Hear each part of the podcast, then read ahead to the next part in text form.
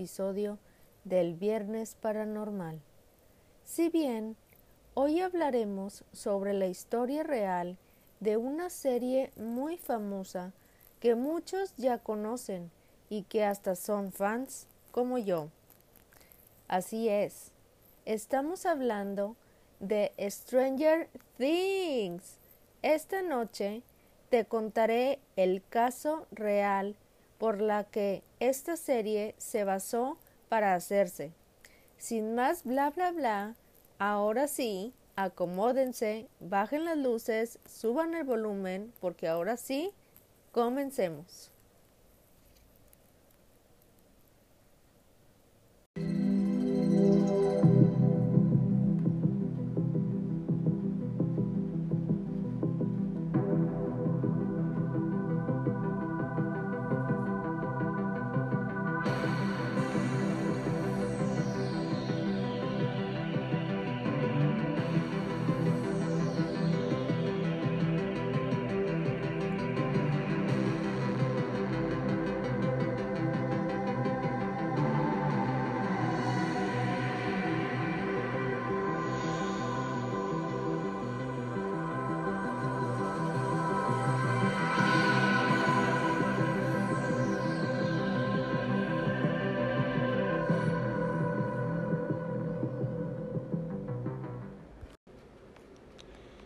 Stranger Things se convirtió en un auténtico fenómeno en el verano del 2016. Desde entonces es uno de los pilares de la plataforma de Netflix.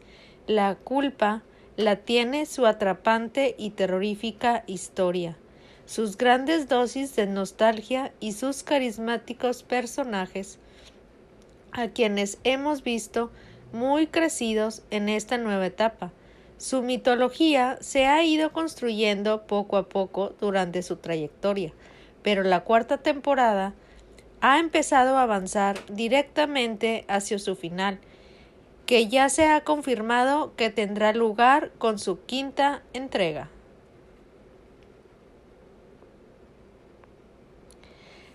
Especialmente cautivadora resulta también la historia real que se oculta tras la creación de esta serie que sirvió como fuente de inspiración a nuestros queridos hermanos Duffer.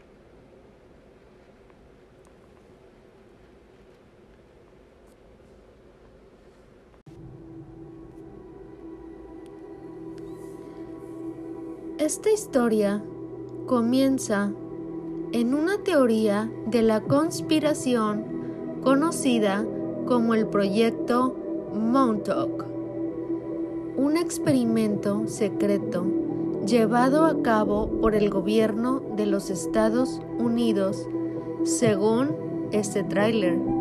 El título provisional de la serie dejó de ser Montauk cuando los productores decidieron cambiar de ubicación y centrar la acción en Hawkins, Indiana, en un lugar de en el East End de Long Island, donde se encuentra la estación de la Fuerza Aérea de Montauk, en entorno a la que gira la teoría.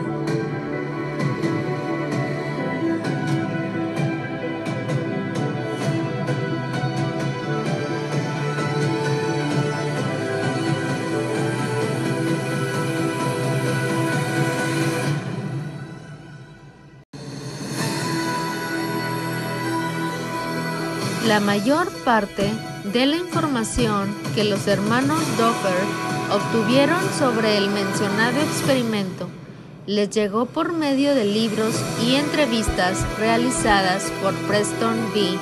Nicholas en 1982, donde este hombre publicó el libro The Montauk Project Experiments in Time, un documento que profundizaba sobre la represión de los recuerdos y las técnicas para recuperarlos. La información del propio Nicolás fue corroborada por varias personas y entre ellas un hombre que responde al nombre de Al Beyleg y que afirma que el gobierno llevó a cabo unos experimentos en él y que terminaron con la represión y eliminación de parte de sus recuerdos para mantener el Montauk Project en secreto.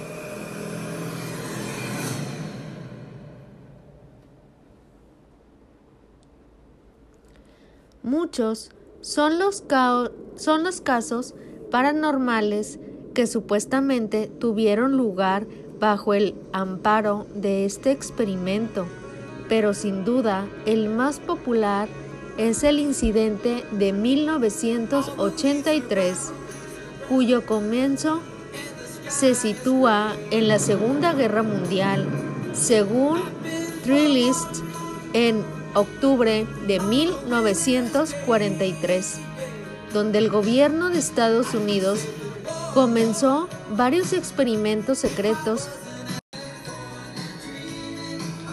en Filadelfia para conseguir que sus barcos engañesen los radares nazis y así poder enviar ayuda a sus aliados en Europa.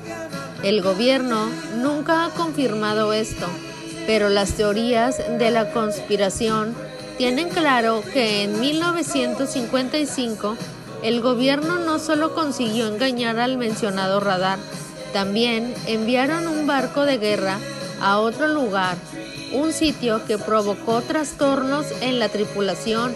Tras esto, el gobierno decidió terminar con el proyecto.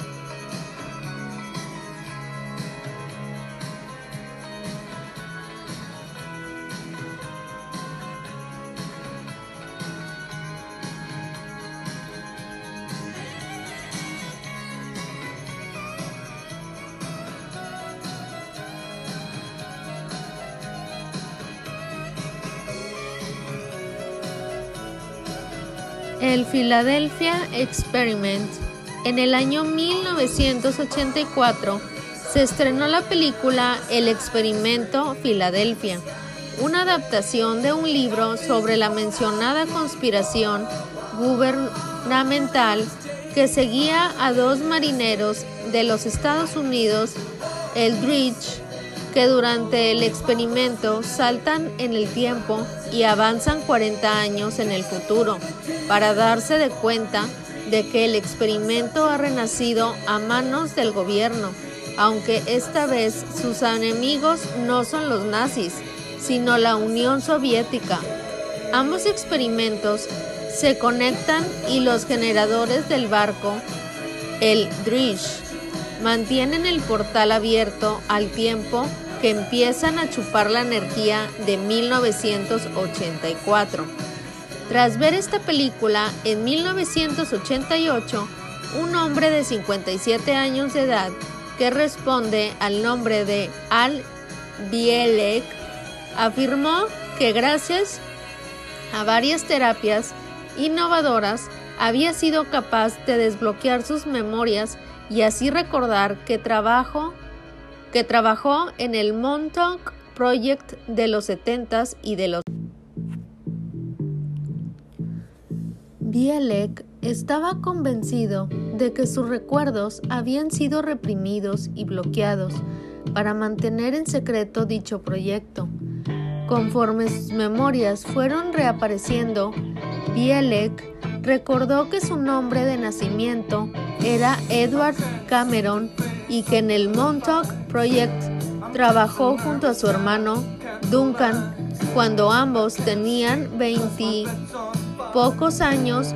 Unos años después, Bielek presentó su historia en una conferencia, parte de la cual puedes ver a continuación.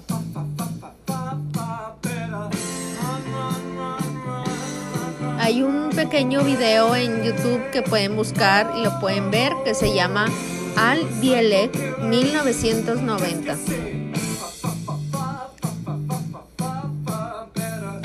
En resumen, Bielek afirmaba que Nikola Tesla había sido capaz de hacer invisibles los barcos de Estados Unidos para llevar ayuda a Europa y en el proceso abrió agujero de gusano que conectaba con el futuro. En concreto, él explica que junto a su hermano tuvo que viajar al pasado para destruir el equipamiento de los Estados Unidos, Eldridge, dado que su llegada en 1983 estaba provocando numerosos problemas y la única opción era ir al pasado y evitar su llegada. La historia de Bielek fue trasladada a un libro de la mano de Preston Nichols que escribió The Montauk Project Experiments in Time. Este escritor afirma haber trabajado en dichos experimentos en los años 70. Por su parte, Duncan Cameron estaba convencido de que tenía poderes psíquicos debido a dicho experimento. Durante su estancia en Montauk, Podía hacer aparecer cualquier objeto con tan solo pensar en él, pero debido a la presión de sus recuerdos que llevaron a cabo los científicos ha perdido sus poderes. La conexión del Montauk Project con Stranger Things, tal y como se ha dicho antes, Duncan afirmaba que durante su estancia podía mover objetos con la mente, lo que provocó que los científicos le, le instancen a realizar ciertos experimentos concretos que recuerdan a los que realiza 11 antes de abrir el portal del revés en la primera temporada de la serie. Este experimento de Saint Ice tenía como objetivo que Duncan encontrase a una persona con tan solo un pelo o otro objeto del sujeto en cuestión. En este caso, la idea no era que les contratase sin más, sino que intentase introducirse en ellos y ser capaz de ver con sus ojos y escuchar con sus oídos y sentir lo que ellos sentían. Estos experimentos fueron realizados y posteriormente narrados en The Montauk Project por el propio Preston Nichols. Nichols también explica que Duncan no fue el único niño, sino que muchos otros llegaron al lugar conocido como Camp Hero y se cree que no precisamente por su propia voluntad. Esto está también relacionado con la serie, ya que como sospechábamos en la primera entrega y corroboramos en la segunda, Once no es la primera niña con la que se realizan, con la que se realizan ese tipo de experimentos sino que como mínimo hay otros 10 en su misma situación. Además de la historia de los hermanos Cameron y Nichols, hay otros tantos rumores que se relacionan lo sucedido en Montauk con alienígenas, monstruos y demás cosas paranormales. Muchos creen que durante esos experimentos para avanzar o retroceder en el tiempo, se abrieron canales a otros lugares, lo que las teorías conspiratorias afirman que sucedió en Montauk. El proyecto dataría de la misma época en la que está centrada esta serie de Stranger Things, pero muchos son los que mantienen, aunque aún hoy se sucede este tipo de experimentos por parte del gobierno.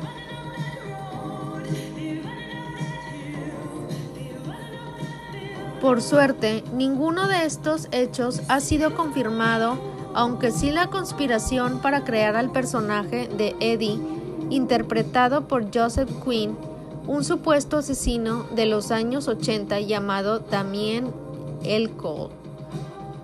Los hermanos Duffer fueron quienes descubrieron a este joven a través de un documental llamado Paradise Lost, donde se narraba que Ecole junto a dos amigos, habían matado a tres niños de 8 años.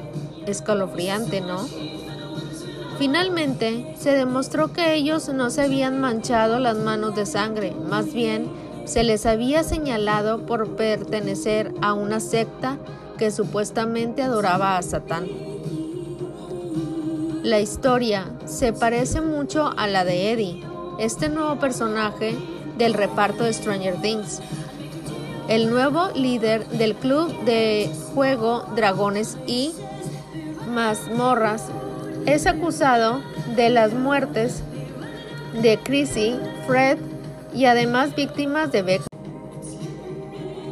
Pero, ¿quién es Damien Eccles? Pues junto con sus compañeros adolescentes Jesse, Miss Kay Jr. y Jason Baldwin Eccles, fue arrestado en el año 1993 por el asesinato de tres niños de 8 años, Steve Edward Branch y Christopher y James Michael Moore, en West Memphis, Arkansas, acusado de hacerlo para un rito satánico con base en su apariencia y gustos raros. El documental Paradise Lost y su secuela posteriores, Paradise Lost 2, Paradise Lost 2, Revolutions y Paradise 3. Purgatory abordada su juicio y el papel que desempeñó el pánico satánico en el enjuiciamiento, así como las inclinaciones cristianas conservadoras y evangelistas de la comunidad. Los miembros de West Memphis Tree Pasaron muchos años en el corredor de la muerte hasta que sus condenas finalmente fueron anuladas, luego de que en un nuevo juicio la tecnología del ADN permitió a la defensa presentar nuevas pruebas que los exornaban. Los tres fueron puestos en libertad en el 2011.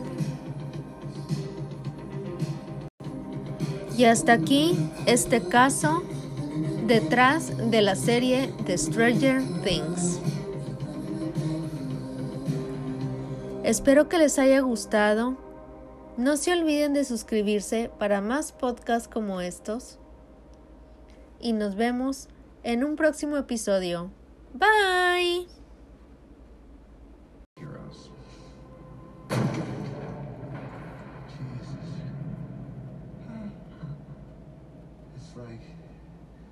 She was destined for an alternate dimension. What do you say, Anderson?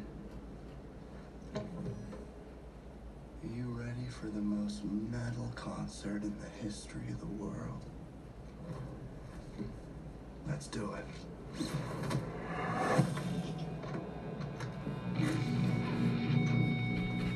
Prissy, this is from you.